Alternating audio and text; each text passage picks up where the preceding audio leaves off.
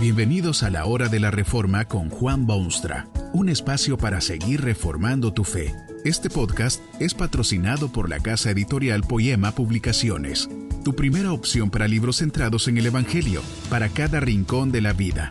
Para ver los nuevos libros de este mes, visita nuestra página www.poema.co. Ahora escuchemos a Juan Boonstra con el programa de hoy. Esta conferencia se titula Los niños y Dios y está basada en las palabras bíblicas de Proverbios 6:20. Guarda, hijo mío, el mandamiento de tu padre y no dejes la enseñanza de tu madre.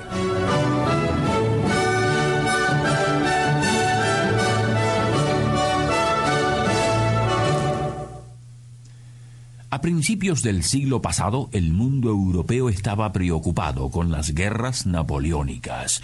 Todo el mundo estaba a la expectativa de las noticias de la guerra cruel. ¿Quién pensaba en bebés en tales circunstancias? Todos pensaban en las batallas decisivas.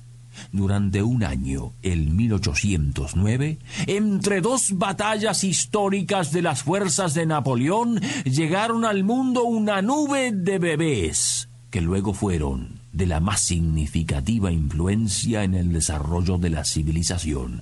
Escritores y pensadores, estadistas excepcionales, hombres de valor y talento y visión ilimitada. Pero nadie pensaba en los bebés, solo en batallas en 1809. Pero luego de todos estos años, ¿quién tuvo mayor impacto sobre la humanidad? ¿Las batallas de Napoleón o los bebés que nacieron en 1809? Los hombres se imaginan que Dios administra la historia por medio de batallas, mientras la verdad es que lo hace por medio de bebés. Cuando una vergonzosa injusticia necesita corregirse, Dios envía un bebé al mundo. Cuando un continente debe ser descubierto, envía un bebé. Cuando un mensaje necesita ser proclamado con urgencia, Dios envía un bebé. Dios ha tenido siempre especialísimo interés en los niños. Su libro por excelencia puede tomarse desde algunos puntos de vista como el manual divino para la familia humana. Contiene inagotables referencias al tema de los niños y al cuidado que debe prodigárseles y las funciones que les caben y el trato que deben recibir y la forma de conducirse. Usted sabe que no hay pueblo más versado en la Biblia que el pueblo hebreo. Para ellos el Antiguo Testamento es sagrado, porque lo consideran mensaje de Dios de principio al fin. Un funcionario escolar en Inglaterra, donde hay absoluta libertad y donde vive toda clase de gente, hizo una especie de encuesta entre los alumnos de una escuela pidió que escribiesen una composición sobre el tema ¿Qué haría yo si tuviese cinco mil libras esterlinas? Dice el funcionario que al leer aquellas composiciones, y aunque escritas anónimamente, era posible separar a los alumnos judíos de todos los demás, porque todos ellos indicaban un deseo de hacer algo por sus padres es que las claras enseñanzas de Dios habían permeado aquellos tiernos corazones. Dios ha dedicado uno de sus diez mandamientos básicos a esta cuestión de los niños. Les dice, honra a tu padre y a tu madre, para que tus días se alarguen en la tierra que Jehová tu Dios te da. Es en este mandamiento que se descubre la voluntad de Dios con respecto a los niños. Dios anhela, en primer lugar, que los niños formen parte de un hogar, que tengan padres y madres y hasta hermanitos y hermanitas. ¿Qué dirá Dios, por ejemplo, de aquellos brutos que traen hijos al mundo y luego los dejan al cuidado de quién sabe quién porque ellos no tienen hogar o no quieren formarlo? Aun en tiempos en que parece como que el concepto de la familia está en decadencia, es necesario elevar la voz, gritar desde los techos de la ciudad y en las esquinas de la urbe que Dios demanda del hombre que proteja a sus niños en el marco de la familia. En los anales bíblicos no había bendición más grande para una familia que recibir un recién nacido. El suceso era ocasión de fiestas y alegría y para bien de todos los vecinos. Benditos eran aquellos que tenían hijos, y si alguien había de ser castigado por la providencia de Dios, lo era con la ausencia total de hijos e hijas. Una familia sin hijos era considerada deficiente, incompleta, y para subsanar semejante desastre, Dios hasta llegó a permitir que un hombre tomase una segunda esposa con tal de darle hijos. Todo eso, sin embargo, siempre y sin excepciones, dentro de los límites de la familia. El mandamiento de Dios indica, en segundo lugar, que los niños deben honrar a sus padres. Esto implica ciertamente que los padres sean dignos de tal honor, que sean dignos de respeto, que sepan conducirse como padres y madres, que estén conscientes del papel que juegan en la vida de aquellos tiernos pimpollos de humanidad. Esto no siempre es así en un mundo como el actual, porque hay muchos seres humanos que no se merecen el título honroso de ser padres han deshumanizado sus vidas de tal modo que los conceptos divinos de conducta ya casi no les son aplicables. En términos generales, sin embargo, la orden clara de Dios a los hijos es muy simple. Honra a tu padre y a tu madre. Distintos matices de este mandamiento aparecen repetidamente en las Escrituras. Dice el libro de los Proverbios, por ejemplo, Guarda, hijo mío, el mandamiento de tu padre y no dejes la enseñanza de tu madre. Constante referencia se hace en la Biblia a la relación estrecha que existe entre Dios y su propio pueblo, y esa relación se presenta muchas veces en términos de padre e hijos. Dios muchísimas veces habla de su pueblo como sus hijos. Y es por esa razón también que toda la historia bíblica es un reflejo de lo que Dios piensa de los niños. No cabe ninguna duda que en el plan divino de las cosas los hijos deben someterse casi incondicionalmente a sus padres. En los tiempos iniciales de la historia de su pueblo, Dios dio a conocer clarísimas leyes sobre los actos humanos.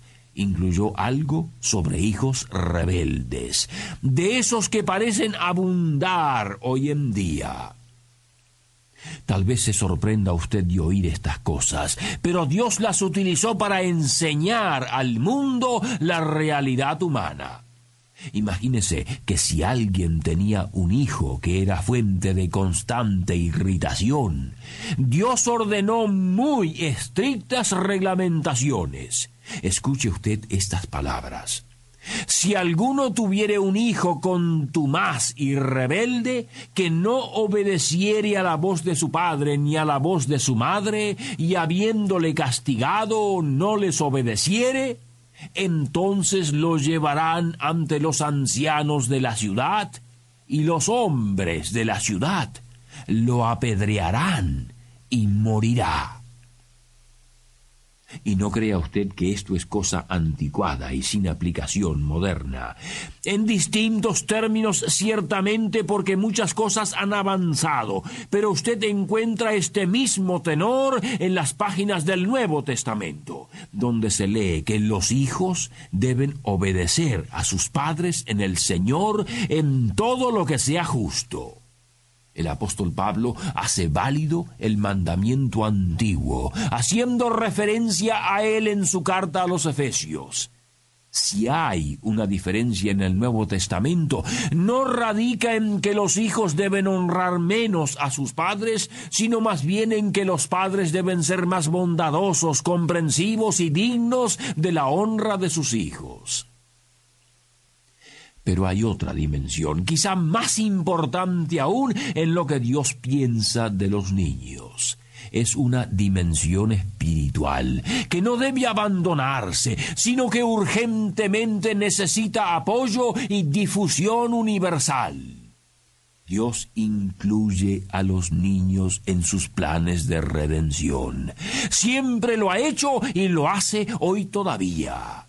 No se pueden leer las escrituras objetivamente sin quedar impresionado por la importancia crítica que Dios da a los niños en sus directivas redentoras. Piense usted en aquel lejano Abraham, a quien la Biblia misma designa como padre de los creyentes. Cuando Dios le manifestó sus planes eternos, específicamente hizo mención de esta realidad. Fue con estas palabras que reveló sus anhelos salvadores. Estableceré mi pacto entre mí y ti y tu descendencia después de ti en sus generaciones.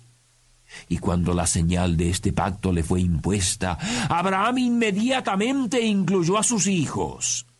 Esto fue ley fundamental del pueblo de Dios desde aquel momento histórico hasta el presente. Usted puede ver este mismo concepto divino de las cosas en la ley de Dios, cuando afirma que Él es Dios que visita la maldad sobre los hijos hasta la tercera y la cuarta generación no es menos lo que se descubre en los días de Jesucristo, quien con ternísimo amor abrió sus brazos, recibió a los niños de su tiempo y les dijo a los presentes que de los tales es el reino de los cielos. También expresa este concepto divino el apóstol Pedro durante su sermón en Pentecostés cuando dice que para vosotros es la promesa y para vuestros hijos.